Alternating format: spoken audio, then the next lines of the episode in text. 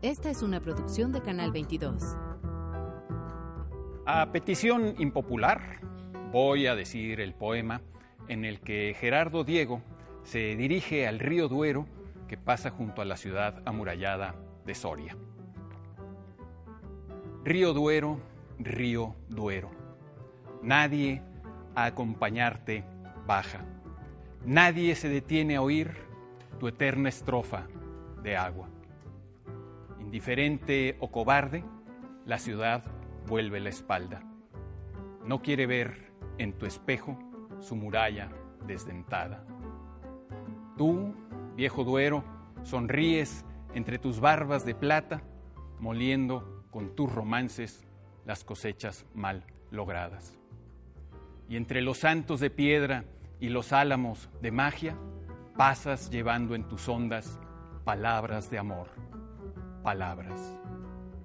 ¿Quién pudiera, como tú, a la vez quieto y en marcha, cantar siempre el mismo verso, pero con distinta agua? Río Duero, Río Duero, nadie a estar contigo baja, ya nadie quiere atender tu eterna estrofa olvidada, sino los enamorados que preguntan por sus almas y siembran en tus espumas palabras de amor, palabras.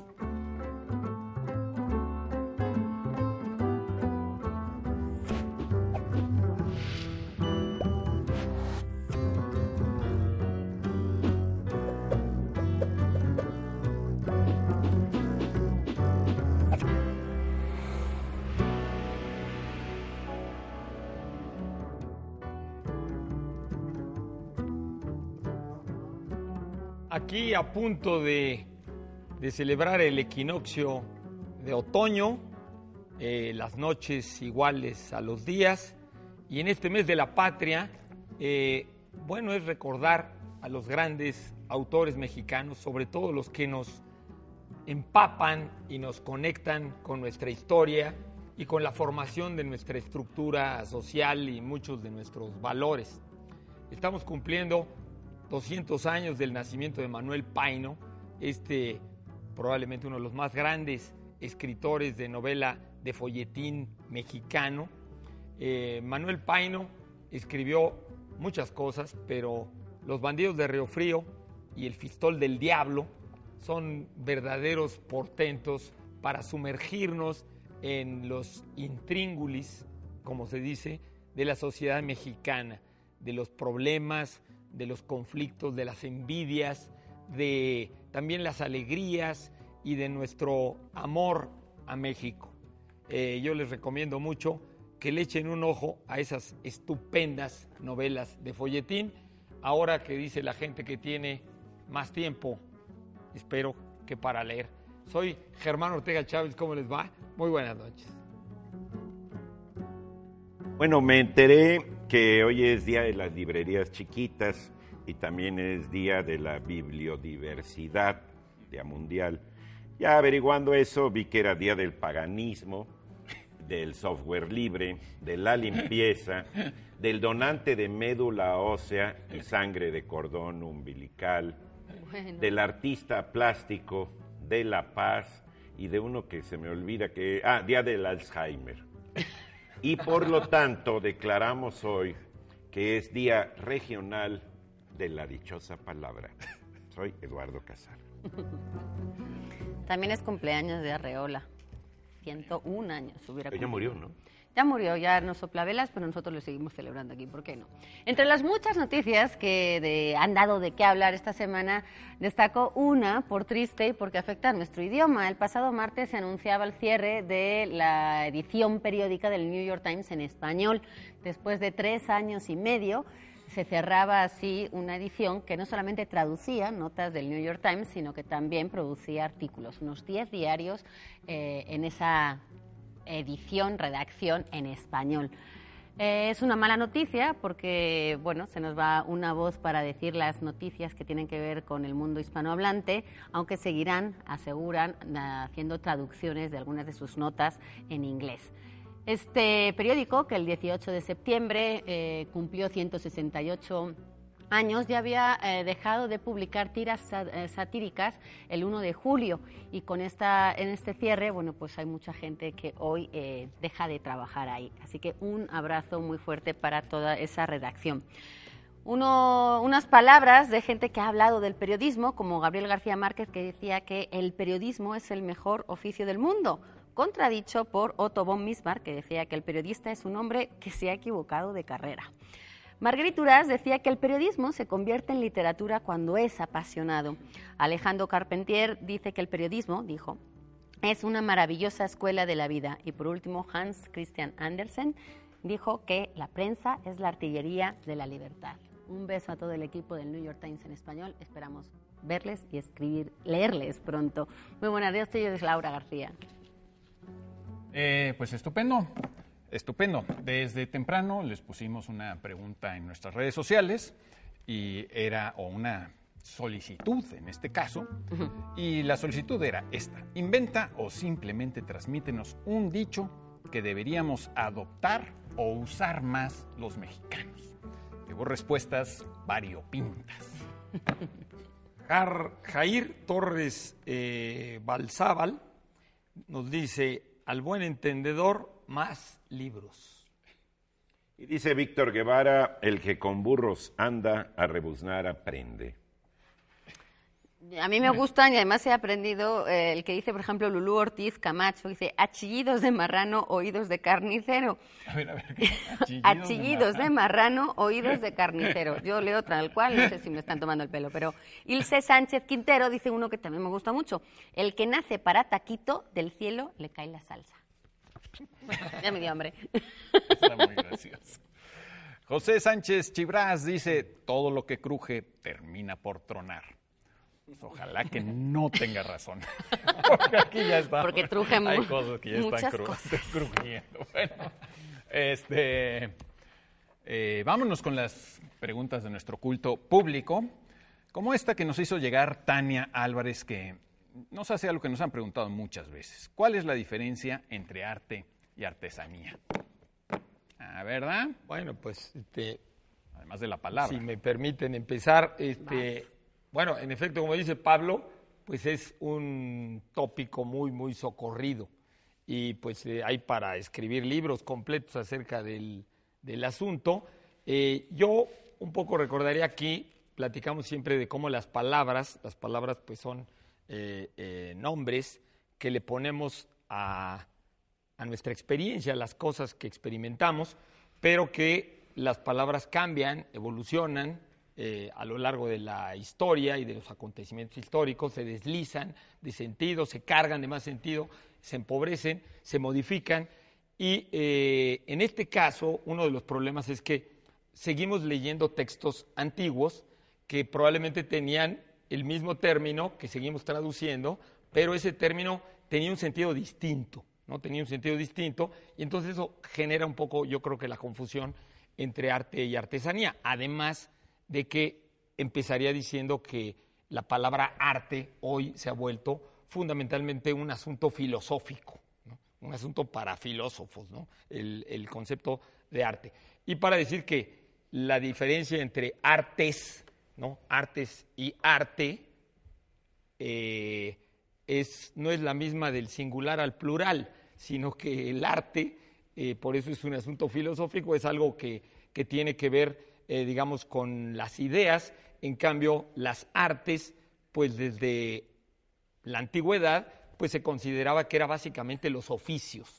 Los oficios. Entonces, yo un poco diría, para, para empezar aclarando, que la diferencia entre artesanía y arte es una, una distinción que hacemos fundamentalmente a partir del Renacimiento, yo diría el manierismo, y que esta distinción se fue agudizando sobre todo en el romanticismo y que eh, llegó a una absoluta separación con las vanguardias de principios del siglo XX, ¿no? en eh, arte y eh, artesanía.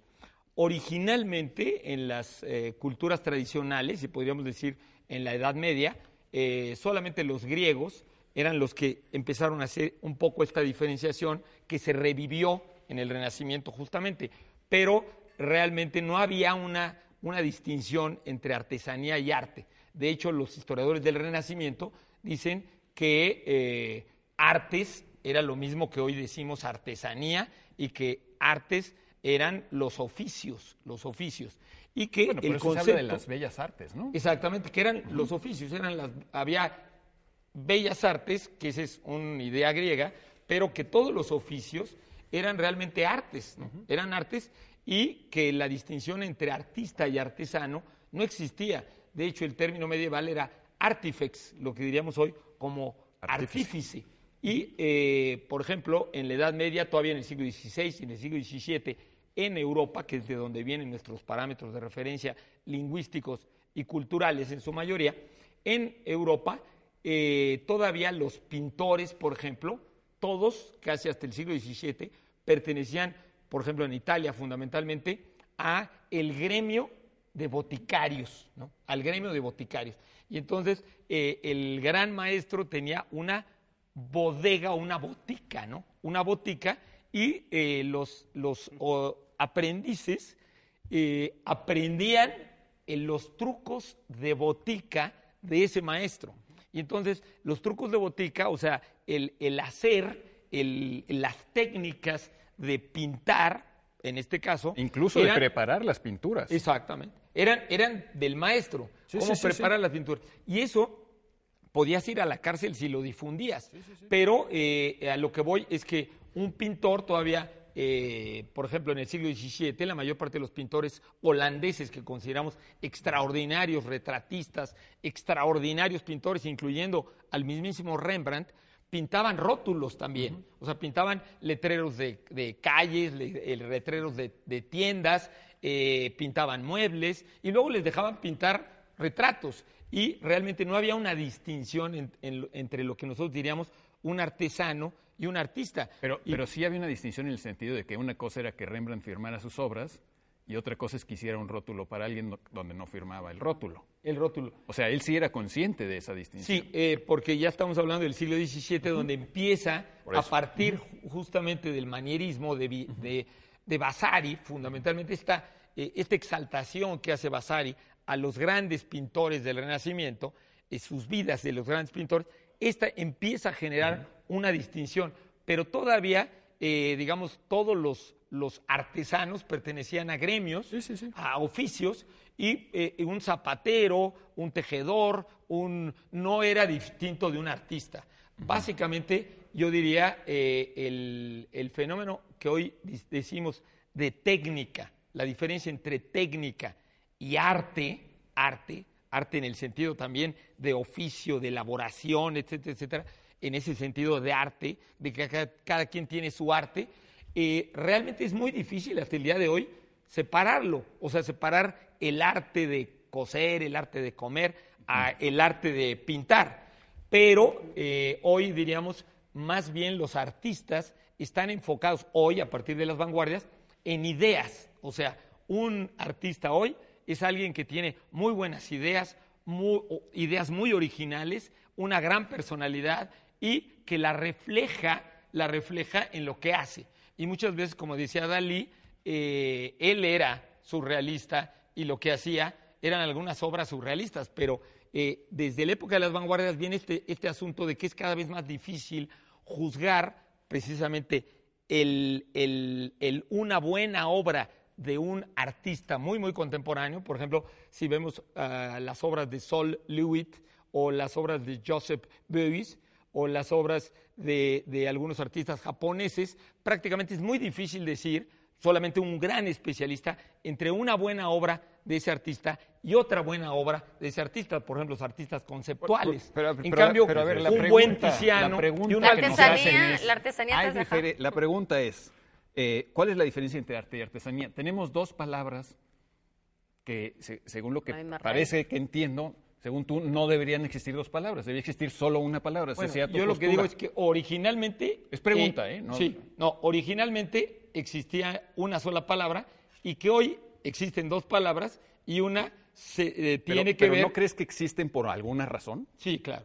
Sí. ¿Cuál es esa razón? Sí, ¿Por qué tiene tenemos que ver dos con palabras? el- Esa es la pregunta. tiene que ver con el crecimiento del individualismo, ¿no? del individualismo occidental, Y tiene que ver un poco con que en las sociedades tradicionales no se le ponía mucha atención a la individualidad. ¿no? Entonces se veía que el artista o, o el artesano era simplemente un medium de los dioses, ¿no? O sea, que los dioses se expresaban a través de él y por eso ni siquiera firmaban, o sea, como los, los artistas egi- egipcios, ¿no? Claro. En cambio ahora se ha subrayado artesanía y artesanía hoy se, tiene como el objeto casi de barro, de madera, el- el- lo que mm, un poco reconoce el folclore y la tradición. Por lo menos eh, en, en los países hispanohablantes yo siento que hoy se ha quedado ese significado de artesanía, que Claro, dista claro, o sea, muchísimo. que tiene que ver con más dices, oye, No dices, vamos un al, traje. al pueblo a comprar artesanías. Nunca dices, vamos a comprar arte. Exacto. Bueno, a menos que Y tengas artesanía, eh, no te refieres a un cuadro, O sea, ni yo a creo que es- una escultura. A Eso yo creo que no lo llamarías artesanía. Lo que Bueno, pasa- sí, O sea, yo creo que bueno, si hay dos palabras es por algo, pero Sí, estar- porque hay- Claro. aunque la raíz eh, de tecne, eh, sea, que es la raíz de arte, eh, la compartan ambas, eh, la artesanía eh, recupera y conserva una tradición, aunque tenga nuevos diseños, haga innovaciones, pero además tiene un punto de vista que tiene que ver con el carácter práctico, con la utilización de eso, es decir, en un eh, huipil hay una gran imaginación y todo lo que ustedes quieran en el diseño, pero se conservan ciertos patrones que son Claro. estables y se crea una innovación, pero además el huipil te viste. ¿sí? En cambio, eh, no te estás vistiendo, más que los muros de tu casa y tu prestigio y tu lana, con eh, cuadros de, de lo que llamamos arte. ¿no? En lo que plantea Germán, a mí me Arturo gusta Rivero, mucho esto de decir el, el peso de las ideas en el arte actual, pero esa es otra cuestión. Es decir, tú puedes, des- eh, tú puedes diferenciar un, no sé, un Tiziano muy bueno de uno muy mediocre, y, y en cambio no puedes diferenciar un Duchamp bueno de uno mediocre. No, es absurdo. Sí, eh, porque, absurdo. porque, porque están sostenidos más con una idea. Pero en la cuestión de arte y artesanía, sí, como dice Laura, creo que la artesanía está perteneciendo a un mundo que tiene funciones también utilitarias, aunque sean estas funciones decorativas.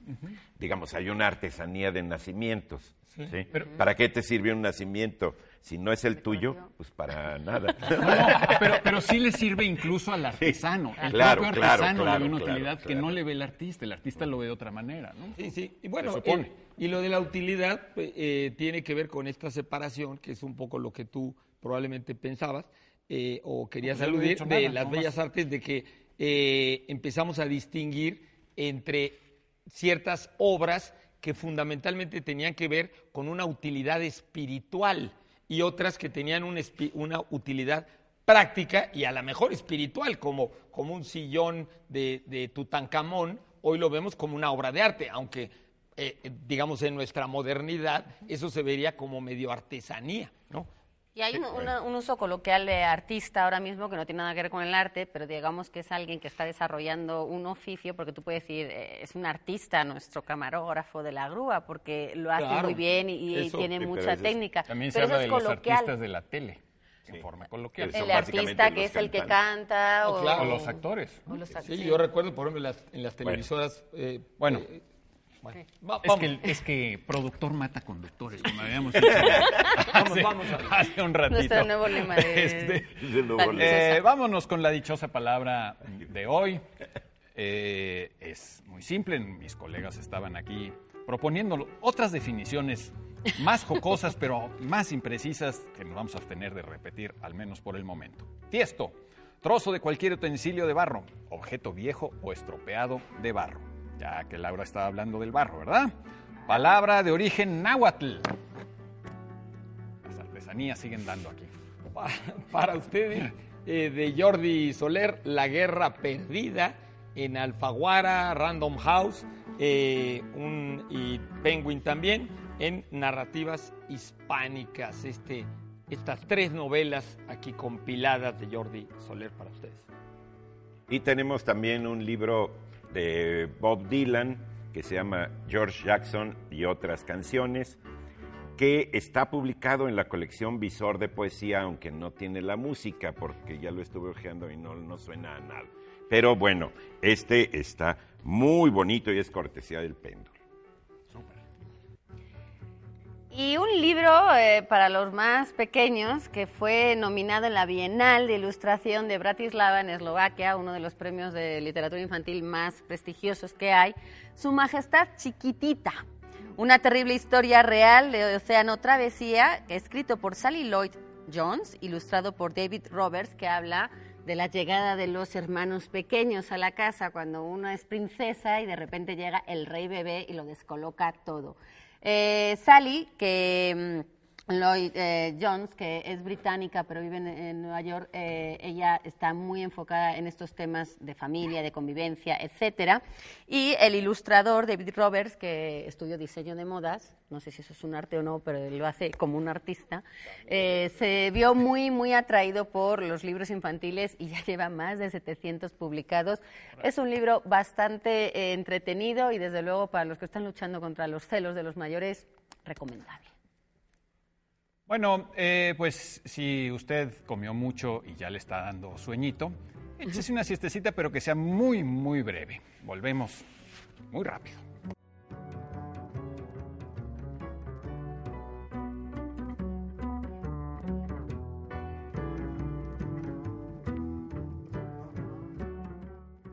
Aquí seguimos con ustedes en la dichosa palabra. Eh, nos llegó de pollo ruga, así dice, eh, los usos de ubicuo y ubicua, si pudiéramos hablar algo de esos, de, esa- de- de- de cómo Esos se usan adjetivos. Lo primero que habría que decir es que se escriben sin tilde, porque aunque suena a esdrújula, en realidad no lo es porque cuo y qua eh, es un dictongo y entonces en realidad es una, peli- una palabra de ubicuo, con tres sílabas. Em, lo siguiente que habría que decir es eh, que tiene dos significados y que los mezclamos un poco, porque digamos que el primero es el que se refiere a la religión, a cuando un dios eh, tiene presencia en, muchas partes o en todas partes, ¿no? porque es el, digamos la raíz, el significado, al mismo tiempo. Por eso el don de la ubicuidad, ¿no? alguien que puede estar en teoría y estrictamente sería en todas partes al mismo tiempo. Lo que pasa es que un poco lo que hemos hecho ha sido trasladarlo al ser humano, y como el ser humano no puede tener eso estrictamente hablando, pues entonces hablamos de querer presenciarlo todo, querer participar en todo, dar la ilusión o la, o la sensación de estar en todas partes, aunque no sea verdad.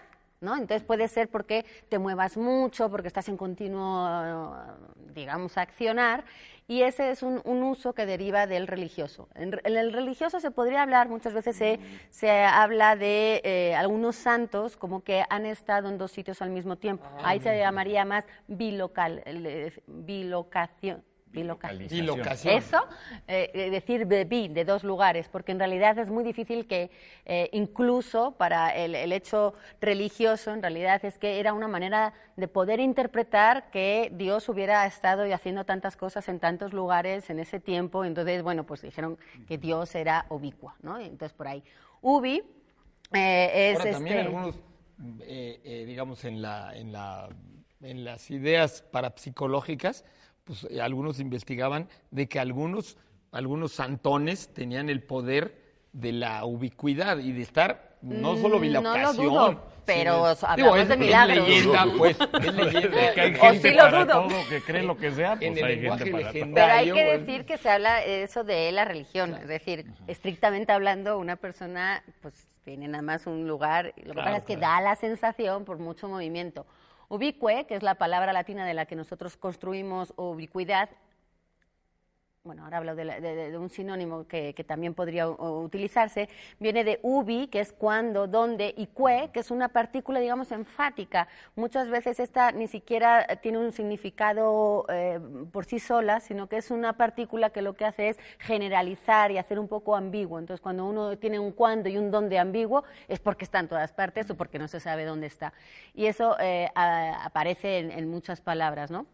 Eh, otra palabra que podríamos utilizar mucho es omni, omnipresente. Ese omni que significa todo, la presencia en todas partes, presente viene de prae, antes, delante, y de essere, de ser. Cuando eh, hay un ser presente es porque está delante, porque está para contarlo, porque se le ve, pues. Entonces, alguien que está siempre presente es omnipresente. Omni que aparece en omnívoro, en omnibus, que es el transporte para todos, en omni ¿Qué más puede Pero haber no ahí? envíe un ovni. No, en Omni no, estamos hablando de MN, claro. No, con tiene- M, con M. Esto tiene que ver. Y, eh, por ejemplo, también eh, la ubicuidad sí puede aparecer en seres eh, vegetales. Es- es- en eso sí se puede dar. Porque, porque eh, un organismo que puede darse tanto en continente, o sea, en tierra como en agua, y en agua puede ser saladas o dulces, es ubicuo.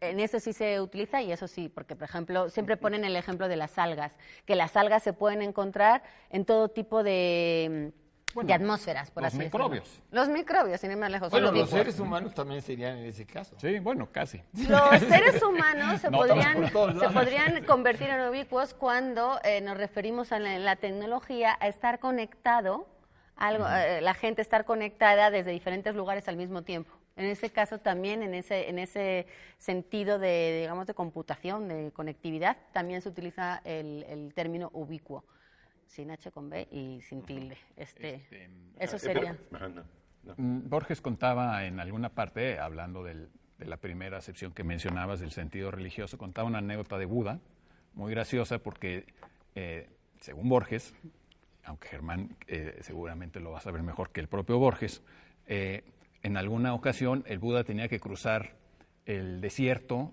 desierto arenoso a mediodía, y los dioses eh, desde sus 33 cielos lo vieron y desde sus 33 cielos dijeron, pobre Buda, hay que lanzarle una sombrilla para que aguante el sol, y le lanzan una sombrilla, y el Buda, para no desairarlos, se multiplicó en 33 para que desde sus 33 cielos los dioses pudieran ver al Buda, al Buda con su sombrilla. ¿no?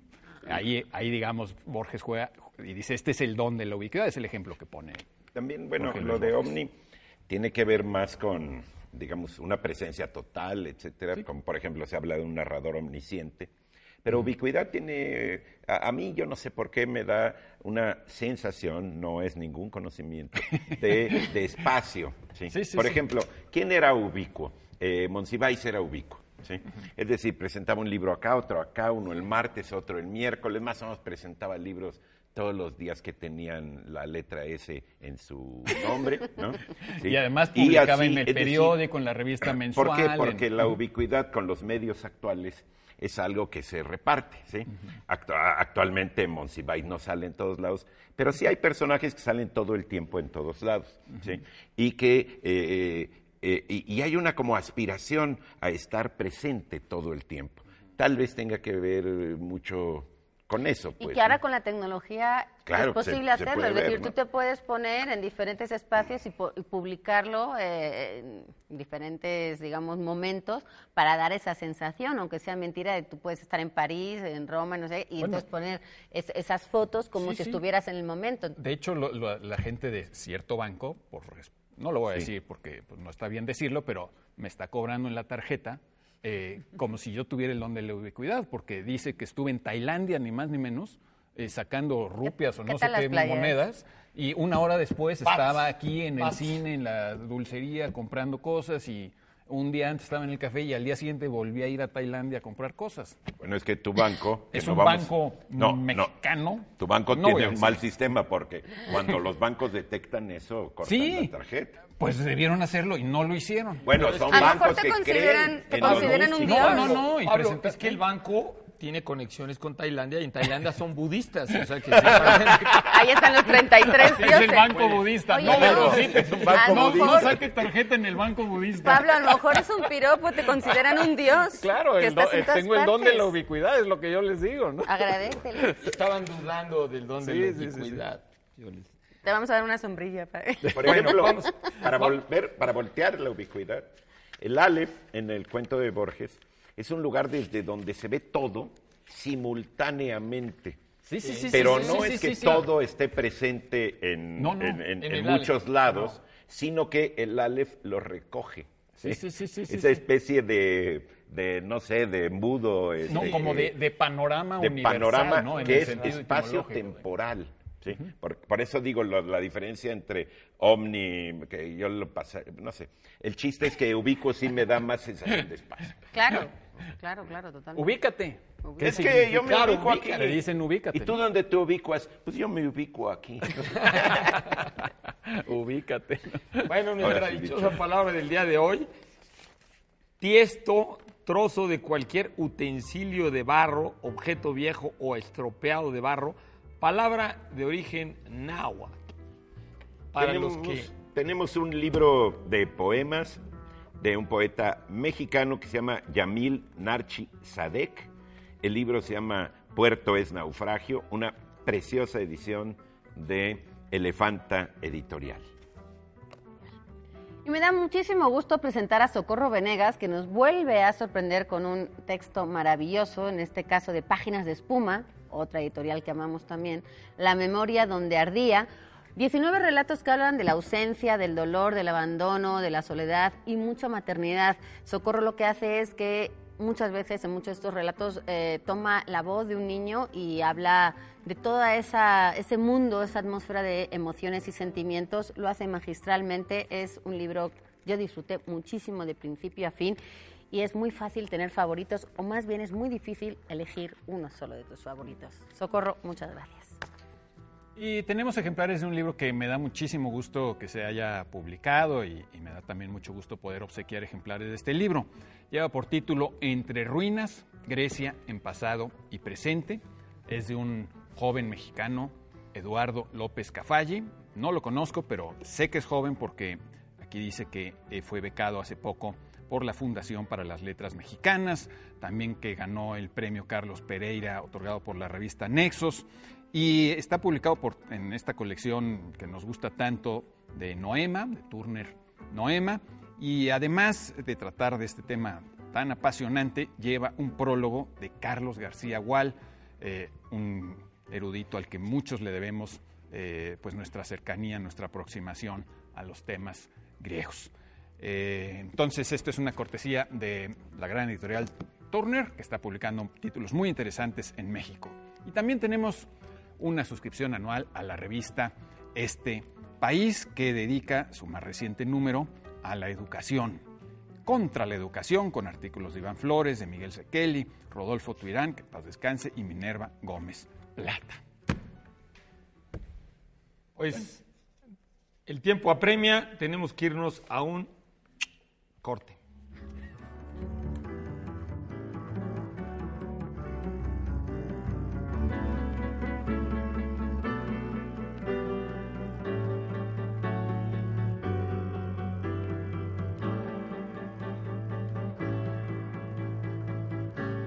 Lapislázuli es una piedra utilizada en ornamentos y joyería.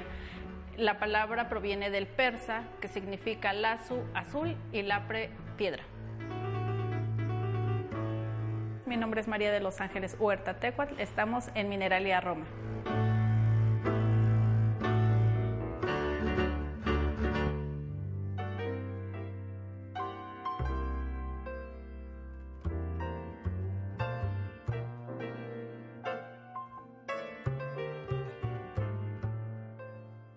Mi nombre es Paulina Leonides, soy encargada de la biblioteca José María Morelos y Pavón.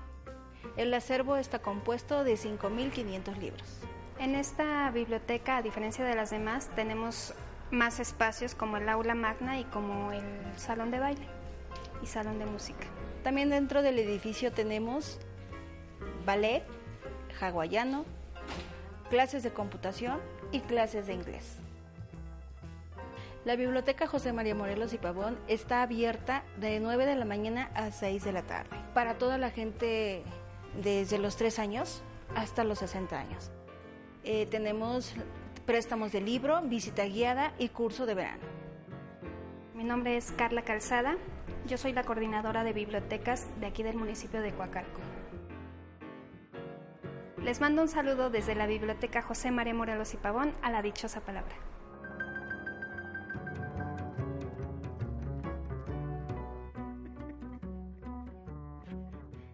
Muchas gracias, Carla, por ese saludo que nos mandas. ¿Tú querías plantear algo de una biblioteca Yo quería, también? sí, yo quería anunciar la apertura de la biblioteca del Colegio Nacional este lunes 23 de septiembre. Va a estar abierta de lunes a viernes de 11 a 8 y se eh, lanza además con este quinto remate de libros que siempre hacen eh, en estas fechas. Así que muchas felicidades por ese nuevo espacio en Donceles 104 vayan a verlo porque seguramente sea un lugar y un espacio maravilloso como todo lo que hay en el Colegio Nacional, pero además tienen unas colecciones que merecen mucho la pena Sí, me parece leer. una excelente noticia porque a veces pasas por ahí, ves los libros en los libreros, en, en los espacios que estaban como reservados, ahora van a ser públicos. Para ¿no? todo el mundo, Buenísimo. que Bueno, no sé si esos espacios, pero potencialmente imagínate la biblioteca que pueden hacer con todos los miembros del Colegio Nacional. Y, y que no se consiguen fácil, ¿sí? No, no, no, y además es un edificio que, que hay no, exposiciones, un edificio fantástico ahí Esos en el eh, centro. o sea, limones naranjos que tienen atrás preciosos en el patio, bueno.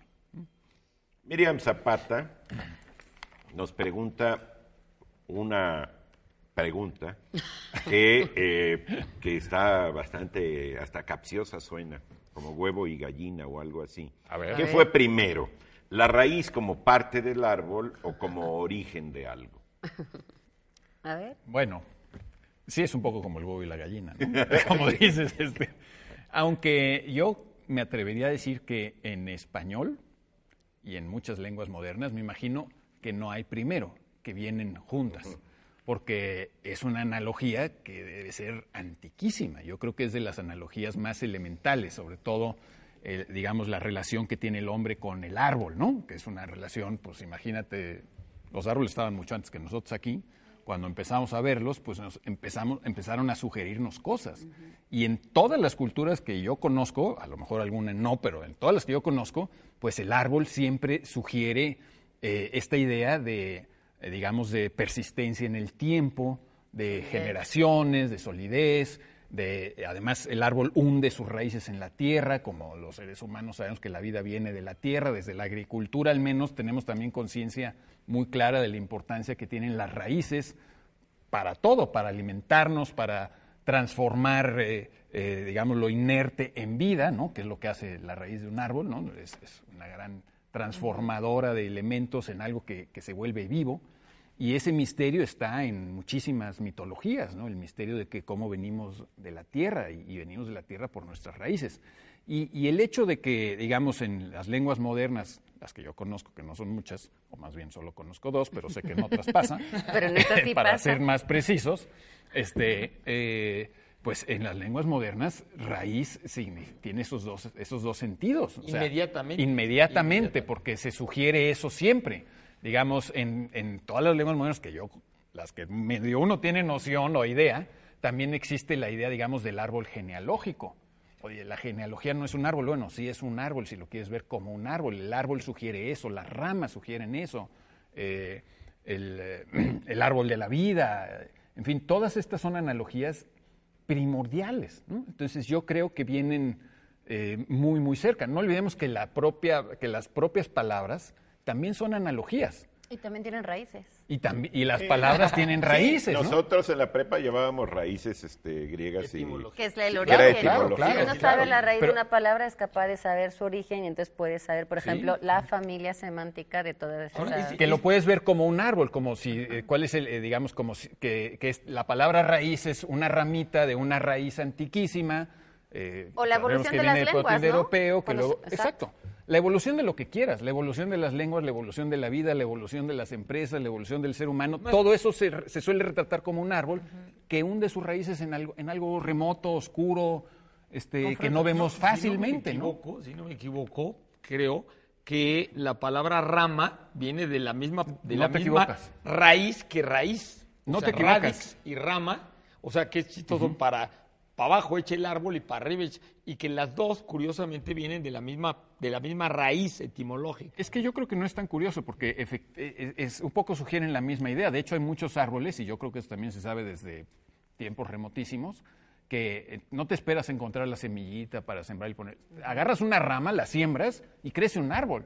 La rama es una raíz. Echa raíces. Sí. La rama echa raíces, la rama se vuelve una raíz. Ahora, ¿no? yo, yo me atrevería, me atrevería, eh, pensando en el origen de muchos términos eh, conceptuales, filosóficos, o diríamos del lenguaje espiritual, emocional o mental, ¿no? Eh, muchos términos para referirnos a, a las realidades emocionales, mentales o espirituales, que los estudiosos de la filosofía dicen que, de la filosofía griega fundamentalmente, que todo viene al principio de, de nombres de cosas, ¿no? Y luego se hace la metáfora, ¿no? Entonces, Sí, sí, sí. probablemente, como, como dices tú, primero es la raíz del árbol y inmediatamente surge el sentido de raíz, la analogía de, hecho, raíz Sí, sí, sí. de algo, ¿no? Ahora de origen de escuchándote se me ocurrió otra expresión que hay también que tiene que ver con algo que en lo que nosotros echamos raíces es nuestro hogar y de hecho se habla de Sí, sí. bienes raíces, No, como de- los y- bienes inmuebles. O de, como- o de radicar en algún lugar. Radicar viene de raíz, como Lo que no raigambre, sé- como radical. En- un- Por ejemplo, en matemáticas ahí sí la raíz de la de raíz, raíz. cuadrada, Sí, sí, no, sí. Sé, no sé si tenga que ver con el origen de esos o si no sé. Hay un poema Sí, sí, sí, también en otras lenguas se dice de raíz, ¿eh? Raíz. en, lenguaje Y matemático. hay un poema que podría ilustrar esto que dice, y ahí bajo la tierra el árbol ramifica otro follaje, dúctil y penetrante, como dotado de una voluntad de silencio. No es el viento el que mueve ese ramaje interno, es la humedad y es otra lentitud, como una serpiente multiplicada y armoniosa bajo la oscuridad compacta de otro cielo. También en ese bosque caminaremos juntos. Está bonito el poema, es mío. No, no Muy bueno, muy bueno, muy bueno, querido. ¿De quién Eduardo. es? Es mío. Compadre, pues por eso Pero es que me acordé, perdón. muy por bueno, ese pero además, casar, a ver, oye. buenísimo, pero, dice cosas muy importantes y muy ciertas, digamos, eh, hacia abajo también tienes que imaginarte. No, hombre, compadre, buenísimo tu poema. hacia abajo del árbol que ves hay otro árbol, que son esas raíces, y funciona, y es, digamos, metafóricamente puedes decir que es un árbol, ¿no? Claro. Que también esa raíz extiende sus ramas, que también son raíces, o sea, por eso la raíz y la rama tienen la misma Hay de hecho frutos que lo que comemos Y- es la raíz, porque es lo que lo que crece sí, para, sí, sí, sí. digamos, para debajo, para el sentido contrario del tallo, es lo Los que tubérculos. los tubérculos Sí, es lo que sí, y además que hay un término muy bonito mexicano que es andar a raíz.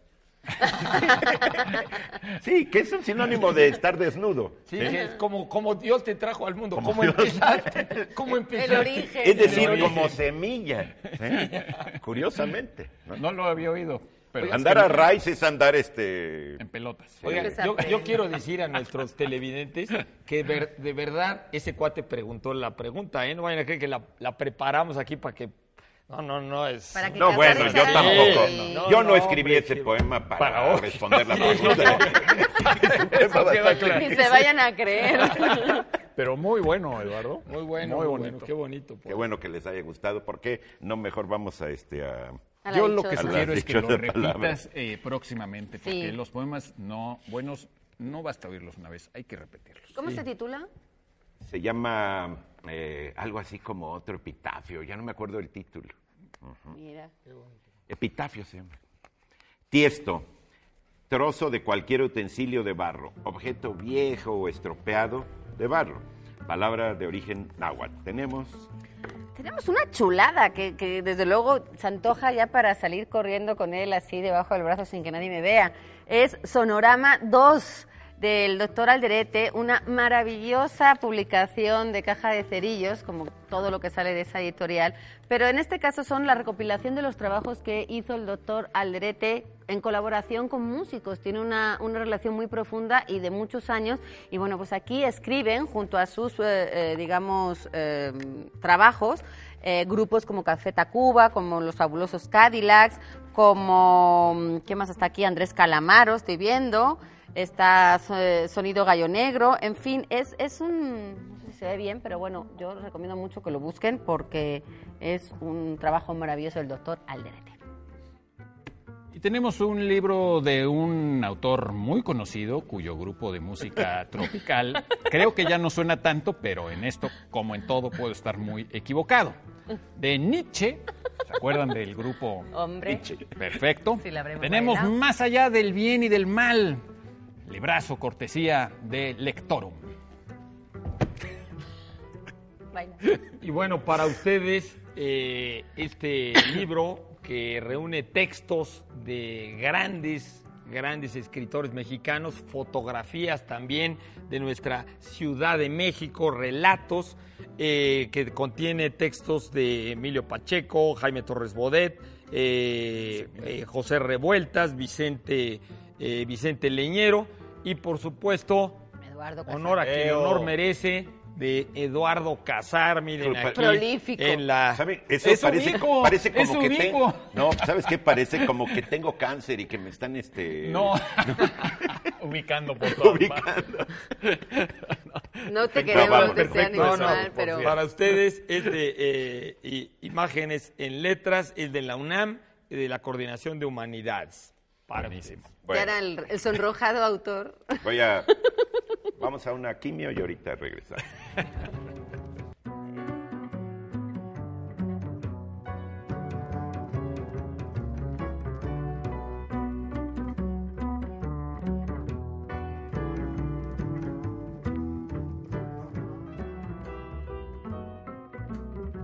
¿Qué estoy leyendo? Es un poco morboso, pero estoy leyendo acerca de asesinos en serie, eh, especialmente eh, el libro de Mindhunter de um, John Douglas y Mark Oldshaker. Estoy leyendo el libro que se llama Follow the Smart Money de John and P. Nigerian. Eh, Estoy leyendo El Príncipe de Maquiavelo. Estoy leyendo esto porque estoy preparando una nueva novela y necesito meterme en la mente de los criminales.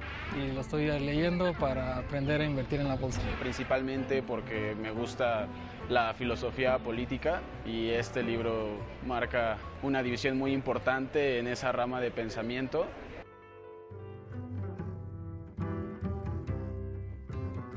Pues gracias a todos por compartirnos sus lecturas. Esperamos haberlos contagiado un poquito ahí en casa, haberles dado alguna idea para su próximo libro. Y si no, pues compártanos sus lecturas también. Yo al principio hablaba de esos 101 años que hubiera cumplido hoy Juan José Arreola. Bueno, pues hoy se cumplieron 60 años de la Casa del Lago, que lleva su nombre, porque él fue el primer director de la Casa del Lago. Y hoy durante todo el día hubo un montón de actividades. Nos tienen acostumbrados no solamente a recitales, hay música, hay teatro, hay danza, hay literatura, hay talleres y hoy hubo de todo en esa Casa del Lago que ustedes pueden visitar cualquier día del año en el bosque de Chapultepec. Así que felicidades por esos 60 años. Había ajedrez también en tiempos de Sí. Arreola, muy importante actividad. Por supuesto. ¿No había este, tenis de mesa? No que yo sepa en la Casa del Lago, el tenis de mesa creo que era en su departamento de la Cuauhtémoc. Habrá que instaurarlo pronto. Sí. Vámonos rapidísimo con Isabel Silva, que nos preguntó sobre la poesía de Miguel Hernández. Miren nada más cómo nos vamos a despedir el día de hoy.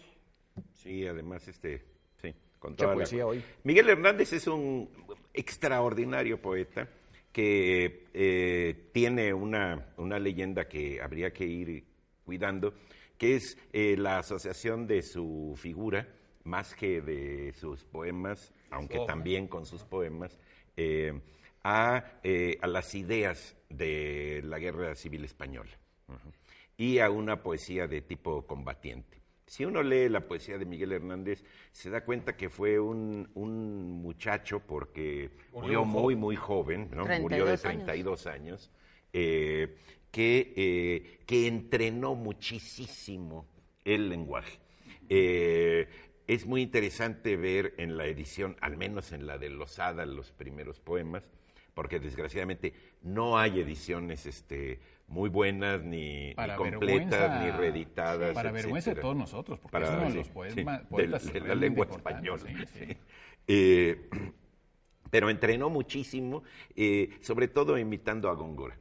Los primeros poemas son verdaderos ejercicios de complicaciones metafóricas y de otra cualidad. Yo, yo le veo dos cualidades. Una es metáforas muy complicadas que luego le dieron la facilidad para hacer metáforas muy contundentes y muy claras, muy sencillas. ¿sí? y, eh, y una gran melodía, no solamente cuestiones rítmicas, sino también eh, de, de melodía, de, de, digamos, de continuidad rítmica en los poemas. Tan es así que él escribió algunas obras en tea- de teatro, pero en verso. Sí, sí, sí. Ya actualmente no hay una- hay. obras de teatro en verso, todo el siglo de oro los- el teatro era en verso, y El labrador de más aire, Quién te ha visto y quién te ve, son obras muy interesantes por, por- por la factura eh, poética que tienen. ¿no? Realmente yo creo que habría que eh, releer a Miguel Hernández, eh, pensar que la poesía se hace no con ideas, sino con palabras, ¿no? como lo decía, Eso ya no me acuerdo quién, ¿no? Pero que Miguel Hernández es un gran artífice, un gran orfebre Hablando de lo eso, que ¿no? platicamos, Más, la de técnica, todo, Sí, de la sí, sí murió trágicamente y la historia de Bueno, murió en la cárcel. cárcel, De lo- murió de enfermedad de tuberculosis en, la, en una cárcel de... por Sí, maltrato. pero, de la pero entró a la- lo metieron a la cárcel, lo sacaron de la cárcel, se descuidó, lo volvieron Se a descuidó y lo volvieron a meter Sí, y- Es una sí, tragedia todo. O sea, sí, eso estuvo muy feo. Fue muy Ahora- prolífico en la cárcel, porque de hecho él mantenía una correspondencia bastante grande con su mujer y al nacimiento de su segundo hijo, que ya estaba en la cárcel, eh, la mujer pasaba unas penurias bárbaras y le escribía de todo lo que... Entonces, todo, todo ese dolor que él transmite en, en- en su trabajo y que está lleno de símbolos del sudor, del campo, de las famosas este, nanas de cebolla, pues era el hambre que pasaba su familia. Entonces, en realidad, sí fue un momento, él, eh, nació en Orihuela, en Alicante, que además estos días está haciendo noticia por más tragedias, en este caso climatológicas, y eh, allá sí se le tiene eh, una gran admiración porque representó mucho todo este dolor y esta, esta penuria que se pasó él evidentemente en la cárcel, pero toda la gente que estaba afuera con gente, en la- eh, Sí, familiares sí, sí, en la cárcel. Pero Su- supo convertir eso en buena poesía, en cosa muy que buena no poesía. siempre ocurre, ¿no? Sí. Entonces decía, por ejemplo, en Las Nanas para la Cebolla, decía unos versos muy bonitos, ¿no? A lo le está dirigiendo, hablándole a su niño, ¿no? Al octavo mes ríes con cinco azares, con cinco diminutas ferocidades, Para referirse a con los- cinco dientes como cinco jazmines adolescentes. ¿Mm? Sí, sí, es una, es una maravilla la, la, la factura. Decía José Revuelta, es una novela política para hacer, eh, para funcionar, tiene que ser primero novela.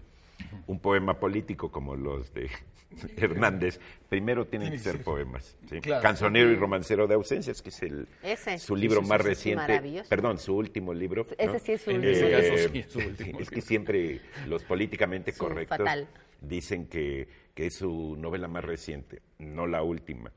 Y Hay sin embargo, cuando sí. toman el metro, no dicen, bueno, tomé el, el vagón más reciente, no, sino el último vagón. Ahora, el último, ahí está bien escrito, perdón este paréntesis, porque es el último de una lista. Entonces, si la lista termina con eh, este libro, pues este es tu último libro. Cuando saques otro, será el siguiente. Pero ¿cómo sabes pero- cuando pero podría- sacas este libro que no va a ser el último? Este es de Armando Pero- Díaz. Todavía Es- es alguien el podría último. llegar a encontrar unos inéditos de Miguel Hernández, digo, de García Lorca todavía salieron inéditos hace no tantísimo tiempo, ¿no? Pero está Eh, bonito. pero de la lista sí es la última. Lo que yo Sí, quería decir era que de la poesía de Miguel Hernández, que tiene mucha musicalidad, de hecho se ha musicalizado muchas Ah, veces. claro, Serrat claro, sacó claro. un disco con, con, Y Francisco este, Curto también. Enrique Morente Sí, hizo un discazo de flamenco con eh, todas las letras de, de Hernández, que tú decías antes de lo trágico, es que a él lo detuvieron saliendo a la frontera de Portugal y lo condenaron a muerte.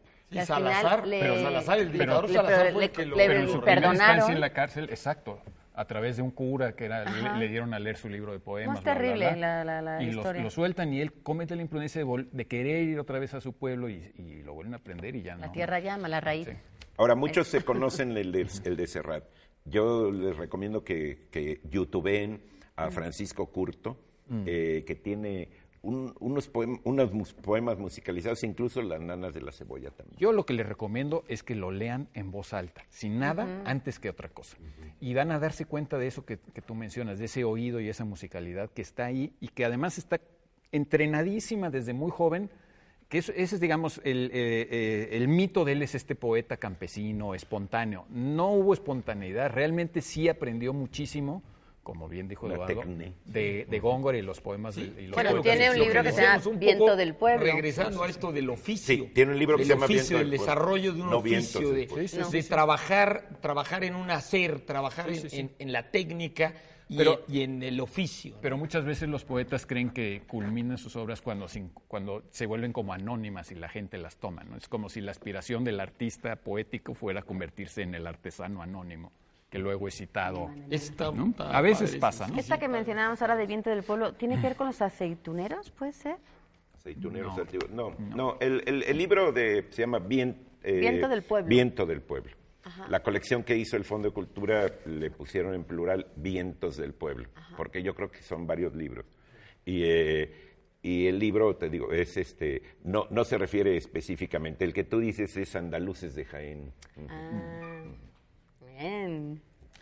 Bueno, ya Pues nos así de poéticos nos hemos puesto esta noche y así los dejamos para despedir el verano. La dichosa palabra de hoy era un tiesto, un trozo de cualquier utensilio de barro o un objeto viejo o estropeado de barro. Era una palabra, es una palabra de origen náhuatl y se escondía ahí una maravillosa palabra bonita como pocas, tepalcate. Esa era nuestra dichosa palabra de hoy, que acertaron entre otros Lila del Carmen, Francisco Ruiz Sacas, Miguel Ángel Sáenz, Viridiana Pacheco.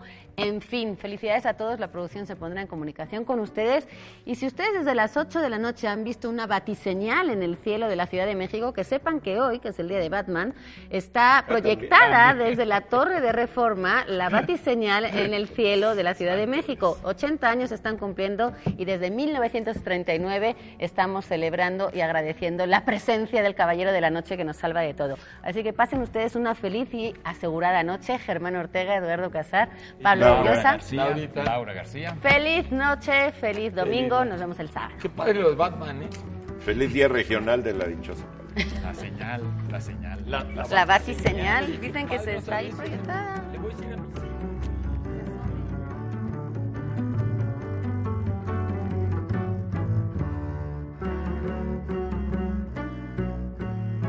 Derechos reservados.